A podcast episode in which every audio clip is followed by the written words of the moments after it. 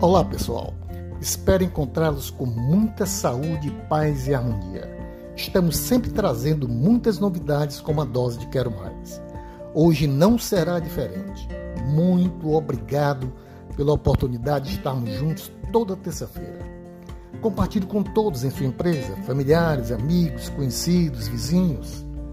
O tema do nosso podcast de hoje: análise da edição do novo livro Amor mais Trabalho: Como encontrar o que se ama, amar o que se faz e fazê-lo para o resto da vida, de Marcos Bechiga, ou né? Palestrante motivacional e consultor de negócio, entrevistado por Stephanie, editora sênior do McKinsey Global Institute, está sediada no escritório de Nova York. Ele diz que as pessoas mais bem-sucedidas não são aquelas que fazem o que amam. São aqueles de técnicos a gerentes de filiais que encontram amor no que faz. Não costumamos pensar em amor e trabalho no mesmo contexto. Como eles estão relacionados? As pessoas mais bem-sucedidas fazem o que amam. Isso parece um bom princípio mas não há dados para apoiá-lo. Há muitos dados de que as pessoas mais bem-sucedidas encontram o amor no que fazem. Se as empresas querem criatividade, se querem inovação, se querem resiliência e se querem engajamento, precisam se engajar com a palavra amor. Que papel o medo desempenha em um mundo onde o amor está embutido no trabalho? Uma vida sem medo não é uma vida humana de um ponto de vista evolutivo, biológico. É muito útil ter medo, porque é lutar ou fugir. Eu como ou ele me come. Você chama de sugar fazer um trabalho que você não ama por necessidade ou por dinheiro. O maior inimigo do amor no trabalho. Por quê? Eu, Alfredo Moreno, muitas vezes, em meus treinamentos, sempre falei sobre isso sempre disse que é o tipo de colaborador que não é colaborador, mas aquele que não é feliz, já que faz seu trabalho por obrigação e não por amor. E não pela equipe, sim pela obrigação. Não podemos ser felizes sem sentimentos, sejam eles positivos ou negativos.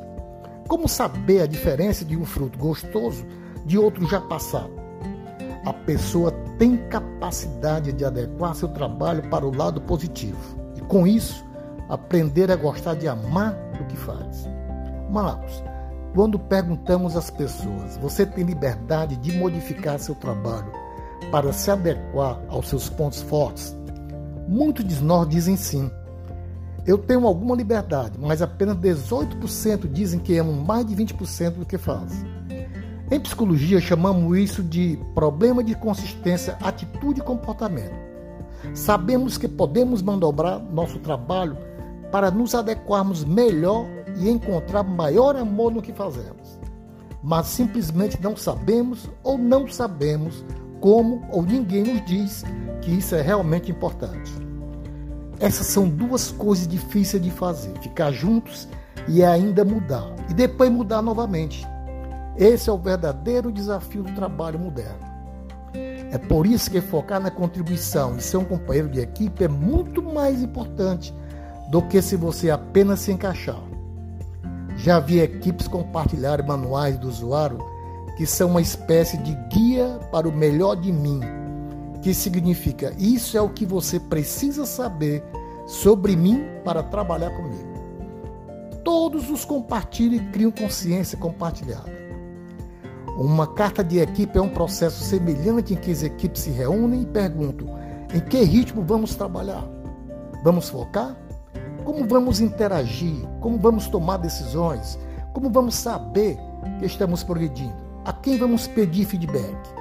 Eles vão descobrir todas as regras de engajamento para que possam se encaixar bem, não apenas de maneira cosmética, mas em equipe. Você não pode amar o que não pode ver. Devemos projetar locais de trabalho onde haja uma atenção realista que permita ao líder de equipe ver as escolhas, a singularidade, os amores, as tensões e as paixões das pessoas em sua equipe. A pergunta verdadeira a ser feita não é como posso ser um grande líder, mas como posso ser um grande companheiro de equipe. Pense nisso. Até nosso próximo podcast com Alfredo Moreno.